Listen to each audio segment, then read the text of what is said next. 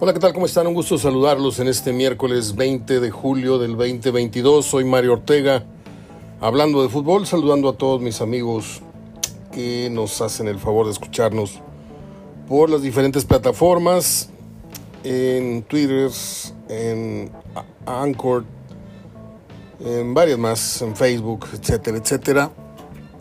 Pues sí, es un podcast de, de Facebook, es un podcast de fútbol Perdón, estoy nervioso porque cambié mi, rutina de la entrada y, cuando uno se sale del guion, este, batalla. Eh, bienvenidos, hoy tengo a Sergio Verdirame, el cual está en este momento haciendo su, mención publicitaria de sus negocios. Eh, en Televisa salió corriendo de radio, parece que iba corriendo al canal porque se oía muy agitado, corriendo, corriendo él a, su coche porque de ahí tenía que estar creo que en 10 minutos en, Televisa para entrar en vivo a la mención. Y me dice Mario saliendo, este, te marco y hacemos eh, lo, de, lo de los pronósticos el día de hoy. Acá está Fernando Almirón desde, desde Argentina reportándose porque le acabo de dejar un mensaje por motivo del Día del Amigo, es el Día de la Amistad, para ellos es el, no sé si cayó el día de hoy o es generalmente el 20 de julio. Pero ahí tengo varias amistades, este, jugadores, exjugadores este, y colaboradores, como el caso de Feria Amigo, a los que les he mandado un cariñito, un mensaje de voz o escrito. Bueno, pues eh, hoy arranca la jornada este, con el Chivas León. Yo la veo muy ojona Papaloma, realmente, aunque creo que regresa el conejito Brizuela y creo que este, Ormeño eh, podría estar en posibilidades de jugar. No sé en qué tan buena forma haya llegado a Chivas. Pero les digo, está peliaguda la cosa. O sea, este tema de Chivas es muy delicado. Y sé que me están escuchando algunos seguidores de Guadalajara. Y yo quiero decirles que este programa, por enésima vez, se genera desde la ciudad de Monterrey. Pero no somos ni tigres ni rayados. Este. Eh, pagados, o sea, no, no, no, no, no estamos a ciegas con los equipos de Monterrey, ni este programa versa únicamente sobre, ciertamente tiene contenido preferentemente de los dos equipos porque la audiencia eh, suele ser mayor, mayoritaria de, esta ciudad, de esta región, pero aquí hablamos de la América, hablamos de Chivas, hablamos de Pumas, hablamos de Cruz Azul, casi no hablamos de Mazatlán, casi no hablamos de Cholos, por obvias razones, ¿no?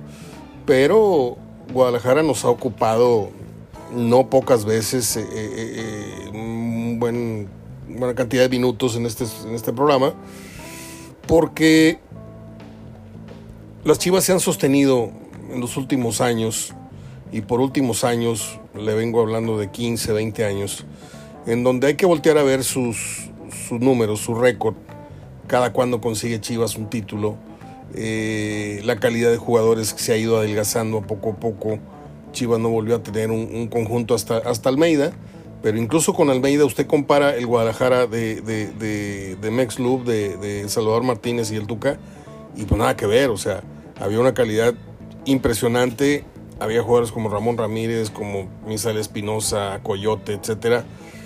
Y ahora le digo, en esta versión última, en donde ganaron todo con Almeida, de ahí para acá se empezó a cuartear toda la estructura de Chivas. Si de por sí el señor Vergara, que era muy bueno para los negocios, pero no muy bueno para el fútbol, en tanto directivo o directriz, le deja los bártulos al hijo, que tiene más pasión por el cine que por, que por el fútbol. Y obviamente cuando tú te agarras a un chamaco este, que, que ya no tiene al papá que lo asesore, porque a veces los papás se retiran, pero te están ahí este, venadeando, ¿no? Te están checando de lejos y, te mandan a hablar y te dicen, no, esto no se hace, esto sí se hace. Sigues teniendo tú la, jefatura de toda la empresa que te dejaron, pero en el caso de, de Vergara Jr., muere su padre, en paz descanse, señor, y, y pues queda huerfanito de todo tipo de... y le cae un tiburón como como Higuera y luego le cae un tiburón sototote como, como Peláez, que lo han hecho tirar dinero a lo bestia, pero a lo bestia. Usted me va a decir, seguidor de Guadalajara, sí, Mario, pero es que ¿cómo quieres que no gasten dinero si a, Chivas se le encarece? Ese es otro tema. Yo estoy correcto, estoy con la gente que piensa que se Mire, para empezar, Guadalajara se ha puesto históricamente esa soga al cuello, aunque medio se rompió la tradición con, con eh, Ormeño, pero ah, ahí la, tratan de, componer y acomodar a conveniencia, pero su jugador mexicano que juega con Perú, yo no lo entendía. Entonces, ciertamente el Guadalajara, le digo, encuentra la problemática de que, pues, juegas con mexicanos, ah, bueno, pues págame más de lo que cuesta realmente si tanto lo quieres. En el fútbol mexicano no existe una cláusula en donde diga vamos a venderle o vamos a considerar a Guadalajara para que no sea. O sea, los clubes venden a lo que quieren y, si es Guadalajara, a un poquito más. Eh, esto ha traído consigo un, un declive notorio. ¿Y a dónde voy con todo esto? A que Guadalajara en los últimos años se ha sostenido en base al escudo, se ha sostenido en base a las redes sociales, porque son los más populares junto con Pachuca, junto con América, se ha sostenido en base a los aficionados que tiene fuera de México, porque tiene más aficionados fuera de Guadalajara que, que en la mismísima ciudad de Guadalajara. Usted va a México y está invadido de chivas, de cementeros, de americanistas, de pumas o sea, encontró cabida en, la capital cuando ahí los consentidos deberían ser, por lógica, América, Cruz Azul y Pumas. Y no, ahí son cuatro. Cada vez que llega Chivas a jugar un clásico, hay medio estadio para Guadalajara. Cada vez que llega al, aeropuerto está, no sé si espontáneamente o acarreados, pero está atiborrado este, aquello. Y cuando juega eh, en los Estados Unidos, pues no se diga tiene seguidores en Chicago, en esto, en lo otro, en Memphis, en Ohio, en, Nueva York, en todos lados hay Chivas. Y curiosamente, en donde primordialmente debe de haber el apoyo, no lo hay del todo. O sea, usted ve jugar a Chivas y obviamente cuando el partido arrastra, dices, vamos a ver al Guadalajara, así como no. Es el clásico, o va con Atlas, o, o está en liguilla. Pero un síntoma inequívoco de que el Guadalajara ya no tiene eh, ya no gancha tan, tan fácilmente. Mire, en los años 80 o en los años para atrás, tú ibas a ver al Willy Gómez, ibas a ver a Hugo Díaz, ibas a ver a, grandes jugadores, a Nacho Calderón. Y yo me tocó ir a ver un clásico cuando era yo muy niño y estaba el Estadio Azteca con 112 mil personas lleno, lleno hasta las banderas. Jugaba Carlos Reynoso, el Pichocos Pérez, Borboya, ta, ta, ta, ta. Y del otro lado ya lo que les dije, Lenes Apiain, este, Nacho Calderón, el Willy Gómez. Y hoy día Guadalajara en casa, en casa no mete 20 mil personas, 25 mil personas. Y dices tú, a ver, a ver, a ver, que no es el equipo más popular de México y de Estados Unidos y de muchos lados, que no tiene 200, no sé qué tantos millones de seguidores y no puede juntar más de 20 mil personas en su, en su plaza, en su patio. Entonces ahí es donde empieza esta incongruencia, ahí es donde empieza a caérseles el teatrito a los que han tratado de sostener a Guadalajara en base a la historia, a la vitrina, al nombre, a los colores, al uniforme, a las leyendas, al campeonísimo y a todo esto. Y hoy el fútbol se trata de actualidad, ya no se trata más de historia. ¿eh? ¿Por qué?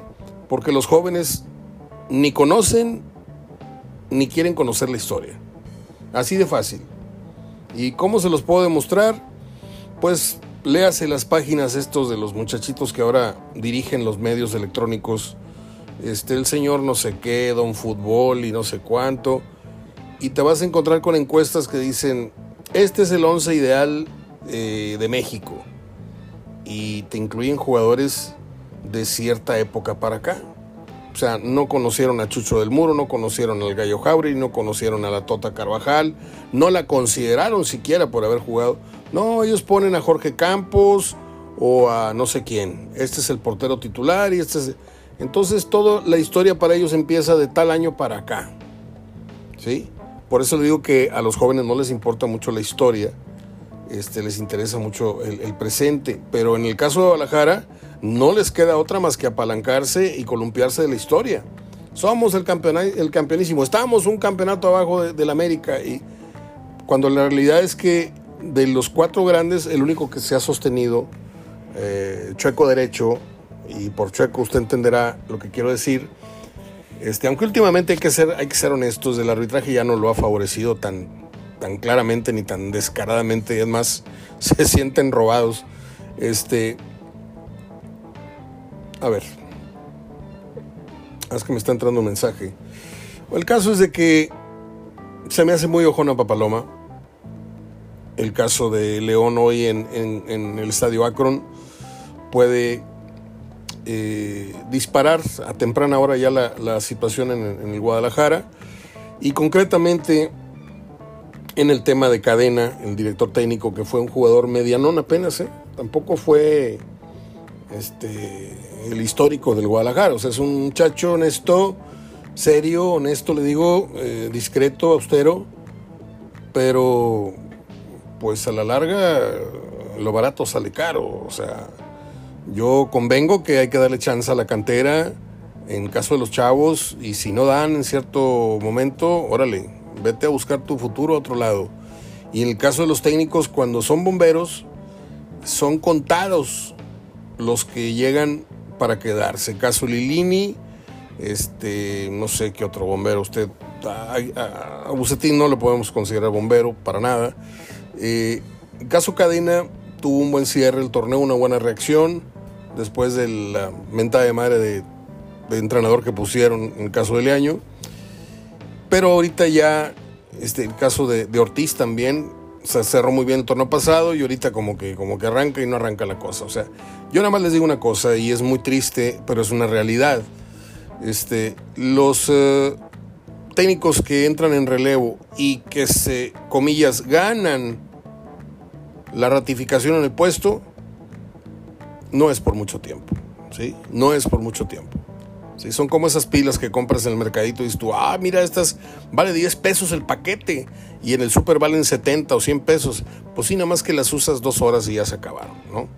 O sea, no nos, no nos hagamos tarugos. Lo mismo pasa con los entrenadores que son eh, provisionales. Pueden cambiarle el humor, pueden adquirir una confianza, pueden tener una reacción del jugador y esa luna de miel suele durar muy poco y parece ser que se le está acabando la cuerda, el crédito o lo que sea eh, a cadena en el mando del Guadalajara. Hoy el León eh, pues lo va a poner a prueba, yo no digo que León sea el mismo de otros torneos, pero parece que está reaccionando con el nuevo técnico portugués. Parece, ¿eh? está, está dando visos de que este, el otro día tuvo una reacción muy buena porque Puma se lo permitió, pero venir de un 0-3 al 3-3 no cualquiera. ¿eh? O sea, hay que tener tantita, tantita madre para, para levantarse de, un marcador ya parece, pareciera contundente. Entonces, eh, en cosa de minutos eh, Verdirame se va a conectar para que nos dé sus eh, pronósticos, y, incluido el de este partido de por la noche, y además lo que él espera de el Monterrey Gallos mañana en la cancha de Querétaro. Bueno, en la cancha de Querétaro no, no sé si en la cancha de Querétaro o están jugando en, Chiapas, no me acuerdo dónde. Perdóneme, hablamos de todos los equipos, pero no tengo tanta información. O sea, ¿a quién importa este, en este momento Gallos? ni cuando estaba en su casa le importaba a nadie. Este, volteamos a verlo por la bronca, pero realmente pues, es un equipo que no, salvo que me esté escuchando uno que otro queretano, discúlpenme, pero el caso es de que Monterrey se para en casa de Querétaro o contra Querétaro más bien, y el fin de semana Tigres, Tigres hará lo propio, va, a tener su partido. Este, a ver, a ver si ya entró la llamada. Ya está, ya me está pidiendo Sergio que, que lo marque y vamos a hacer lo propio. Permítame un segundito.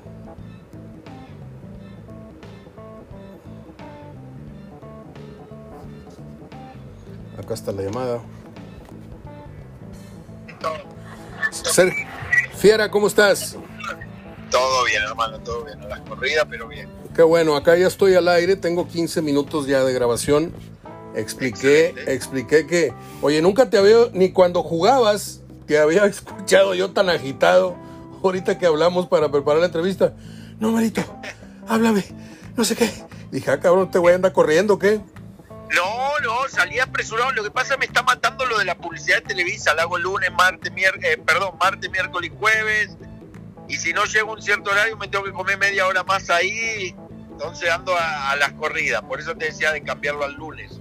Te trae, te trae cortito el compirri ahí con las pausas. No, pero no es tanto el compis, como son otros programas. Sí, pero él es el, él es el que coordina, ¿no? producción, viste, y sí se ve que es estricta la chava. Oye, ¿y quién, quién está ahorita en producción? ¿El compirri o quién, o quién está en producción general? No, en Deportes Pro, en mi ah, programa. Ah, ya, ya, ya. Bueno, dámele un saludo a Alberto. Alberto el, el, el de programación. Ah, bueno, me le das un abrazo a Alberto Sandoval. Le digo esta noche que lo vea. Estuve con él en el 99, 2000, 2001 en el, en el periódico Metro. Era un muchacho apenas. Sí, sí, ya se veía que venía, venía. Es un gran periodista, ¿eh? yo no sé, le debe estar, le debe estar yendo muy bien, muy bien en, en, lo económico, en lo profesional.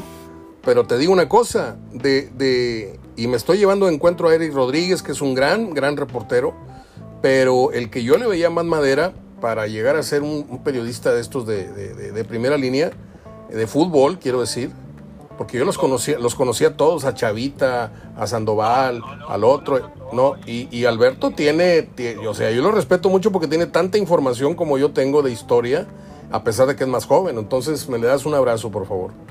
Yo le digo de tu parte, Mario. Oye, este, pues la jornada empieza hoy, pibe, y por eso te estoy molestando y además te ofrezco dos, dos cosas te quiero decir. Te mando un abrazo porque yo sé que para ustedes hoy es un día especial Hoy es Día del Amigo.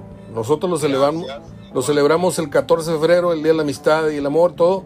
Pero ustedes los argentinos le tienen mucha, mucha, mucha fe a este, a esta fecha, ¿no? El Día del Amigo le llaman. Sí, es un día lindo, un día donde se, recuerda a los amigos y te agradezco igual para ti, feliz Bueno, ¿qué vas en, en el Chivas? Uh, que recibe a León. Yo digo que ya se le empieza a acabar el crédito a Cadena en caso de que no saque la victoria hoy. ¿Qué vas ahí? Yo voy empate. Yo no veo un partido. Chivas ha sido un equipo con mucho empate en el torneo y que muestra por momentos que quiere mejorar, pero coincido contigo. El crédito cada vez se le está acabando más a Cadena, pero voy empate. Le pegaste creo que a 4 o 5, ¿no? Oye, ¿qué resulta? Esta jornada mal. ¿Qué resultado el de Mazatlán en Pachuca? Abriendo paréntesis. No quiere levantar y aparte ese resultado nos mató a todos. A todos nos mató. Bueno, en el Chivas León yo voy a ir, no sé por qué, pero voy a ir con León. Querétaro Monterrey, aquí es donde quiero que hagas mi, mi vaya, mi deseo es que nos des un, nos digas cómo no ganarle a Querétaro sin gente y con un equipo probadamente más, de más calidad. No, no hay forma. Yo creo que Monterrey es amplio favorito para ganar ese partido. Eh, por todo, por plantel, porque, eh, como bien dice, no hay público, no hay nada para considerarse visitante en un, en un juego como ese. Me parece que plantel por plantel es muy superior, pasa mejor momento que Querétaro. Querétaro es una caricatura para mí de equipo. El día de Juárez no mereció empatar, hace un gol que a Talavera no se lo vuelven a hacer, o nunca había visto un error tan garrafal de, Talavera, después romper el, el rival. Creo que Monterrey tiene que dar un golpe de autoridad a este partido y, ganarlo. Eh, por ahí se desataron rumores muy desagradables del gol de Talavera, ¿eh? este, del tema de las apuestas, en fin. En el Mazatlán San Luis. Ahí sí desconozco. Sí, en el Mazatlán San Luis, digo, abro paréntesis, ¿A ti nunca te ha pasado por la cabeza de que ya esté el tema de las apuestas jugando resultados? Ojalá no, lo digo abiertamente, pero sí, es muy típico que ha pasado en otros deportes. Yo vi una serie espectacular donde hablaban de los amaños en los juegos colegiales de básquet. Se llama Todo el Poder o algo así, o todo el, juego. Es que no recuerdo bien el nombre, son seis capítulos sí, de diferentes escándalos en el la vi en Netflix, ¿cómo no? La del basquetbolista, está tremenda. La del basquetbolista es la mejor de las seis para mí. Claro. Bueno, en Mazatlán San Luis, ¿qué vas? Eh, Mazatlán San Luis, voy empate. Yo voy Mazatlán. En Necaxa Juárez, yo voy Juárez. Necaxa. Hoy vamos bastante encontrados. Sí, es la idea, es la idea. Vamos a despegarnos. Vamos a despegarnos. La verdad te estoy regalando todo, ¿eh? porque yo estoy eh, eh, opinando así al, mero chilazo. Este, Toluca Santos, voy Toluca. Toluca Santos, voy Toluca, correcto. Cruz Azul Puebla, ahí huele empate, pero tengo que ir con la máquina. Yo voy Cruz Azul, yo me parece que ese juego lo tiene que ganar Cruz Azul. Tijuana América, pues ni modo de no irle al América. América igual, Tigres Atlas, voy Tigres. voy Tigres. Te escuché un comentario que decías, siempre vamos a ir con Tigres, pero aquí cabe la, cabe la, sí cabe la duda, ¿no? De que dices Ah, tú. no, a ver, eh, yo voy Tigres porque tengo que ir a un, a un resultado, pero el empate no es tan malo tampoco. Va a jugar contra uno de los equipos más enrachados, no en este torneo, hablo de hace dos años, de un año a esta, a esta parte. Muy bien. Pachuca Pumas, ese está bueno este juego. Tengo que ir Pachuca por la localía, porque creo que lo del otro día en Mazatlán es un tema eh, que nos pasa a todos los los que hemos jugado fútbol, que hay días que no sales, pero es muy, para mí es Pachuca uno de los mejores equipos del campeonato. Tengo que ir con Pachuca. Ahora, terminamos los pronósticos, yo también voy con Pachuca. Nueve meses de Dubán Vergara, o sea, va, va a tardar tanto la lesión de Dubán. ¿Y qué sabes de la lesión de Rodrigo Aguirre? Si es realmente de 4 a 6, de, de 30 a 45 días o se pierde 6, 8 semanas. No, bueno, lo de este chico ecuatoriano, Joao Rojas, es muy mala la noticia. Ah, Joao Rojas, perdón, Joao Rojas. Joao Rojas, Joao Rojas. Están hablando de 8 a 9 meses. En el caso de Dubán ya se habla que vuelve en octubre, pero octubre es perdido el torneo, así que para qué lo registran. Y lo de Aguirre sí dice que para el clásico, más o menos en esa fecha, tendría que estar volviendo, pero el problema cuando lo de Aguirre, que no lo van a operar, depende de la evolución. El decir hoy una, fe- una fecha exacta es, eh, es muy difícil. Sí, es muy, muy responsable. Se puede alargar o se puede eh, adelantar según el cómo él vaya evolucionando, cómo su pierna se vaya fortaleciendo. Ya en, una tema, en un tema de operación ya es diferente. Es tema de ligamento, ¿verdad? Es ligamento. es A ver, te quiero, te quiero preguntar algo. ¿Cuenta o no cuenta que tú seas físicamente muy fuerte en el tema de rehabilitación de ligamentos? ¿O da igual si eres un jugador de, de musculatura mediana? Porque yo lo veo a él muy, for- muy, muy fortachón, lo veo muy, muy fornido y muy bien dotado de, de pantorrilla, chamorro. Entonces, hay jugadores que tienen más recurso muscular, pero esto no pasa por los músculos. No, pero tendría que contar el tema de rehabilitación. Si él puede lograr rápido esa fortaleza muscular, seguramente eh, va a estar mucho mejor. Bueno, pibe, ¿cómo, rápido la, la recuperación, lógico. Pibe, te mando un abrazo, gracias por estos ratitos. Este, come sabroso y un abrazo ahí para tu, tu domadora. Gracias, abrazo. Abrazo, chao, chao. El pibe Verdirame que anda la corre y corre, entra a radio a las 12, sale a la 1, en Televisa tiene que estar a la 1 y cuarto, luego salió ahorita y dice que tiene que pasar por su, por su pareja para ir a comer. Eh, y está próximo a irse dos semanas, de dos a tres semanas se va a Argentina, como ya les comenté. Bueno, pues ahí estuvo estos 25 minutos en los que platiqué con usted, en los que hablé con Verdirame. Déjeme ver, déjeme ver de qué nos... Ah, hoy cumple años Kiefer Sutherland. Ese gran actor creo que cumple 70 y córrele de años, creo que 80 años, 87 años, no sé cuántos. Este... El papá del actor este que hizo la serie de 24, no me acuerdo, no me su nombre, eh, y creo que es uno de los grandes olvidados. Fíjese bien lo que le voy a decir. Cuando hablamos de cine, caemos en lugares muy comunes. Decimos Al Pacino, Robert De Niro, no sé qué, pero hay mayorcitos. Hay actores con mayor edad y con mayor prestigio. Este, el caso de Michael Caine, el caso de el señor Sutherland, que ha hecho grandes, grandes películas, ¿eh? pero nunca fue un protagonista de calle, nunca fue un protagonista que se robara este, los titulares, siempre fue un gran actor, primer actor de soporte, ¿sí? O sea, yo a él lo sigo desde hace muchísimos años, desde la serie MASH, imagínense, lo conocemos desde ahí, Usted seguramente hará memoria ahí con Alan Alda y con otros actores. Este, y hizo otras películas de guerra. No me acuerdo si hizo 12 al Pativo, no me acuerdo si también sale ahí. Trato de hacer memoria, sale Charles Bronson, sale. Bueno, hoy cumpleaños el señor y yo estoy buscando las efemérides, los titulares nada más, eh, espectáculos de día de hoy. Deme un momentito, nada más en lo que aterrizo. Hoy qué rápido va la vida, ¿no? Julio 20 ya.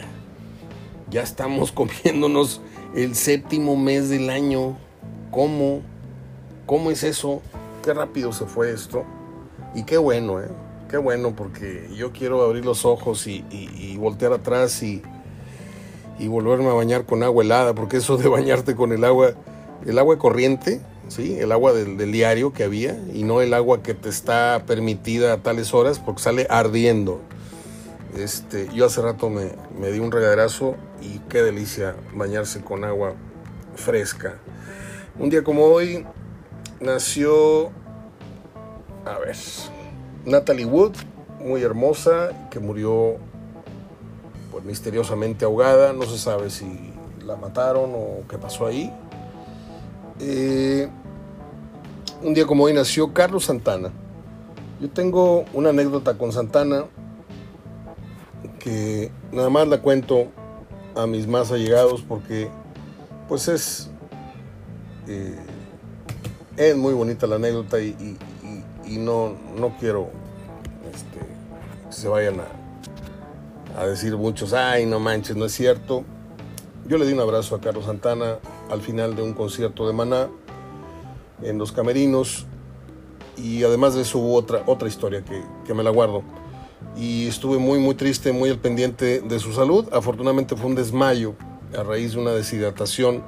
Él está haciendo una gira con Earth, and Fire por muchas ciudades de los Estados Unidos en este momento y su esposa publicó, yo le puse un mensaje también ahí, este, porque se llevaron algo de aquí de Monterrey, un regalo que yo les hice, entonces pues, me imagino que se deben de acordar un poquito y nos dijo que se iba a tomar un descanso de dos tres semanas en la gira. No sé si la gira detuvo porque están vendiendo los boletos con ese atractivo de Erwin and Fire y Santana juntos, interpretando juntos los temas. Este, así como lo hizo Tierra 20 Fuego con Chicago, ahora lo hace con Santana. Este, y me da mucho coraje que no traigan esa gira aquí en Monterrey, por cierto. Y hoy debe de estar cumpliendo pues una buena cantidad de años. Carlos Santana, ahorita les digo eh, Natalie Wood nació en el 38 y Santana debe ser del 47 al 2017 son 70 75 años de Carlos Santana en el 66 fundó la banda Santana Blues Band y tres años después eh, se le recuerda obviamente en el famosísimo festival de Woodstock en donde pues el icono de ese, de ese concierto por los siglos de los siglos será Jimi Hendrix.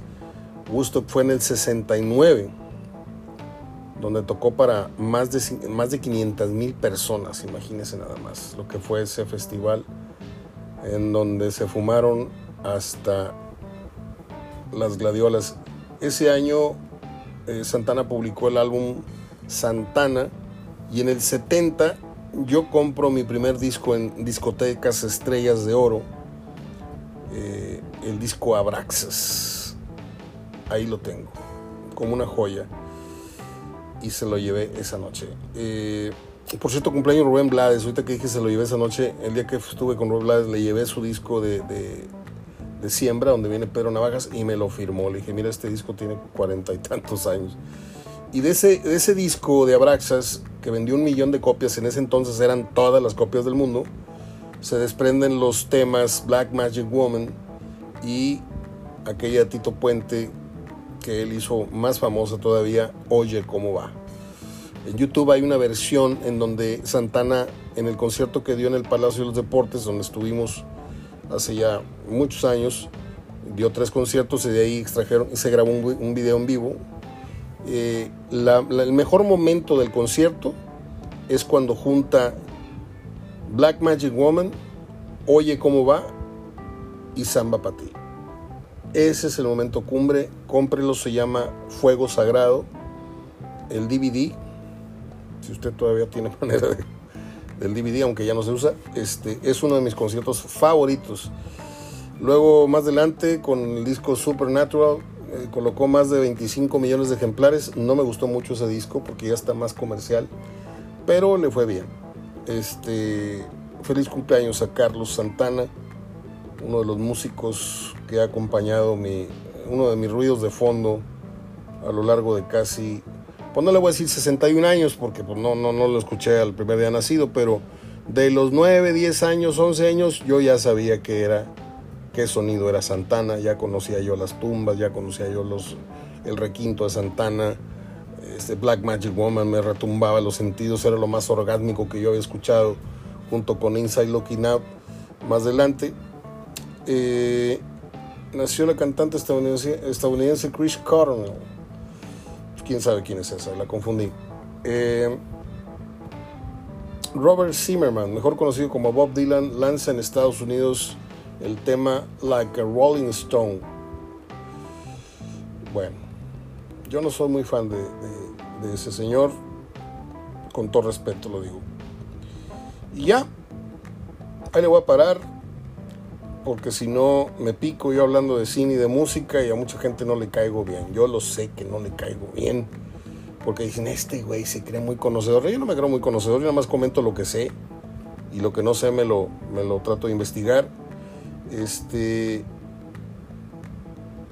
Y más nada, estoy dándole una repasada Gustavo Cerati lanzó a nivel internacional de Vu, el primer sencillo que se desprende de Fuerza Natural, su quinto disco como solista. ¿Cómo se extraña ¿no? a, a Cerati? Qué buen músico era. Bueno, pues ahí les dejé unas breves efemérides y una que otra anécdota. La de Santana, ese día fuimos Javier Saavedra, Luis Hernández y un servidor estábamos en primera fila. Me tuve que chotar a Maná, porque pues, tenía que ver a Maná y luego seguía el concierto de... Así se estuvieron intercalando. ¿Recuerdan ustedes que vinieron al auditorio Coca-Cola? La gira era Maná Santana y traían aquel tema de Corazón Espinado, algo así, en donde Santana le, le puso la guitarra a ese tema. Pero yo realmente, pues me salí, me salí a fumar un cigarro, y regresé ya cuando Santana, eh, Maná estaba acabando su, su, concierto porque me parece una mentada de madre Maná. Este, todos los temas, hace cuentas. Maná es, es la versión arjona en rock pop, o sea, letras que no valen queso, la voz de Fer, este, una voz así apagada, no sé qué, no sé cuál. Yo mi respeto para que le guste Maná, pero en mi gusto no entra, pero ni de chiste. Yo me quedo con la revolución de Emiliano Zapata, Ciudad Perdida, sí señor. Bueno, pues es todo. Hoy le dejé mensaje a Goyito Cortés, pero no lo ha visto. Seguramente me va a marcar en cosa de minutos cuando se entere. Y ya estaremos grabando. Me está contestando Fer Almirón desde Argentina. Feliz día. Muchas gracias, Manio. Te mando un video para que te diviertas. Ahorita lo veo. Feliz día. Es un crack, Fernando Almirón, ¿eh? un crack. Yo le agradezco mucho a mi hermano David, que le mando un abrazo. Aquí me está entrando un mensaje de Héctor Hugo Eugui Simoncelli. Está muy divertido el grupo este, el que me incluyó Goyo Cortés, son ex profesionales y parecen chamacos, ¿eh? se mandan chistes, se mandan cositas y buenos deseos y y de repente aparece el señor Eugui, aparece el C. Rodríguez, aparece Tilo Ponce, aparece Goyo Cortés, que fue el que me incluyó ahí. Está Paulino Guerrero, está el Peine Yáñez, está... Hay mucha gente ahí. Yo todavía no publico nada, me da vergüenza, me incluyeron y a lo mejor mucha gente no me quiere ahí. Porque hay dos, tres periodistas con los que no comulgo y mejor así de lejecitos, nada más dejo un buenos días, un buenas noches, pero no le entro yo con contenidos. Vamos a sentarnos hoy por la noche con una botanita, un buen refresquito, o si se permite, pues abrimos una sol clamato por aquello del sol, del, del calor. Y a cruzar los dedos para que la jornada arranque bien. Le voy a decir por qué. Porque las primeras dos semanas fueron muy buenas. No solamente en la cantidad de goles, sino en el espectáculo. A mí no me interesa qué tan bien jugadas sean. Ojo con lo que estoy diciendo, porque puede sorprenderle a muchos. A mí no me interesa qué tan bien jugadas sean, ¿sí? Porque no soy este crítico de arte para que sea una perfecta. No, el fútbol debe ser un espectáculo y el espectáculo incluye errores, aciertos, chilenas, rabonas, este 3 a 3, 4 a 2, 3 a 0. Ya si entra usted y se sienta en la silla de los puristas, bueno, pues ese, es otro tema, ¿sí? Es que se vieron muchos errores. ¿Cómo me cae mal que anulen un gol? Por ejemplo, otro día, en algo que no he tocado, este, ni aquí ni, ni de manera escrita, tengo la foto de Barovero sacando el balón casi por completo de su portería en el juego contra Monterrey. Y ahora que estuvo el señor, me pasó de noche, estuvo el presidente de la FIFA acá y tengo dos legajos que darle así en la jeta. Tenga, lléveselos y léalos en el avión. Pero ya habrá oportunidad. ¿No sería más fácil considerar un gol. O no gol, en caso de que el balón apenas muerda la raya entrando a la portería y no apenas muerda la raya ya casi todo el balón adentro. No sé si me explico. Un balón que está en un 90% adentro de la portería y que apenas la última parte de su circunferencia, porque el apoyo del balón está totalmente dentro. El punto de apoyo del balón está dentro de la portería. Y lo que hace que roce imaginariamente la línea de cal es la forma cóncava, del balón y hace la imaginaria de que todavía está sobre la raya. Pero en este caso, de, en este y en otros casos, como, como el de Barovero, le digo, se ve que es mínima, mínima el área en donde el balón está, ahora sí que rozando imaginariamente la línea de cal. ¿A dónde voy? a que si los balones que están en un 90% adentro, da los gol FIFA. Y los balones, ¿sí? Que veas tú que no están rebasando en la mitad de la circunferencia del balón la raya de cal, no los des como gol. No los des. Déjalos ahí claramente a la duda. ¿Saben qué? Miren, aquí está, o no le dejen margen a la duda. Aquí está donde el balón apenas va a la mitad de la raya. Aquí se ve, pero cuando un balón está enteramente y que le pones un 5% al balón arriba de la... Pues es una ridiculez. Como siempre lo he venido sosteniendo por años, ¿sí? El offside debe de pitarse en tanto los pies de los, de los jugadores en cuestión. ¿Dónde están los pies del delantero con relación a los pies del defensa? Si estamos parados en, en línea, si estoy parado reglamentariamente contigo, pero yo tengo inclinado mi, tórax, mi cabeza, estoy extendiendo un brazo o no puede ser eso offside. El fútbol está cayendo en una carencia, en una sequía, al menos acá, sobre todo en Monterrey, como para que nos robes goles como el otro día el de Fidalgo, el otro, no, no, el Fidalgo no. Aunque Archundi ya reconoció que estuvo mal, mal marcado, yo creo que no, pero bueno, quiere quedar bien y, con mucha gente y dijo que estuvo mal, mal anulado.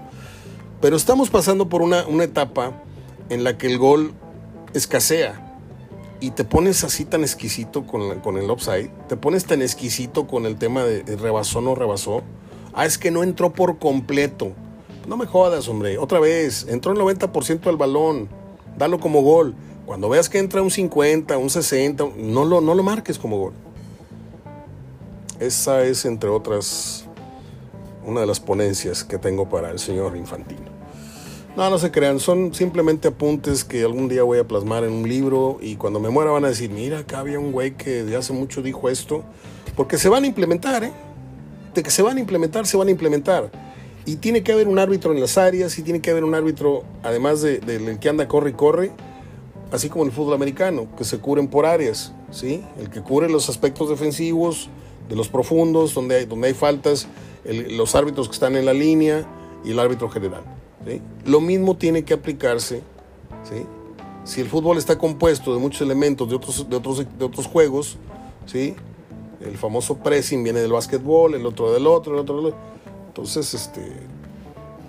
Pero eso va a tardar, va a tardar todavía y yo espero estar vivo para ver una, una buena reacción, en, una buena modificación en ciertas cosas del reglamento del fútbol, que yo lo sigo, con todo y el VAR, lo sigo viendo bastante atrasado. En el criterio y en la aplicación de reglas que ya no deberían de ser como tal desde hace un buen tiempo, deberían de permanecer o de modificarse un poco en el tema offside, por supuesto. Bueno, pues es todo. Aquí les dejo el programa del miércoles. un abrazo a todos los argentinos que me escuchen. Hoy es Día del Amigo, ya lo dije. Y más nada, vamos a comer que hace hambre. Ya mañana jueves, gracias a Dios, estaremos casi librando una semana más. Cuídense mucho, abrazo de gol hasta mañana.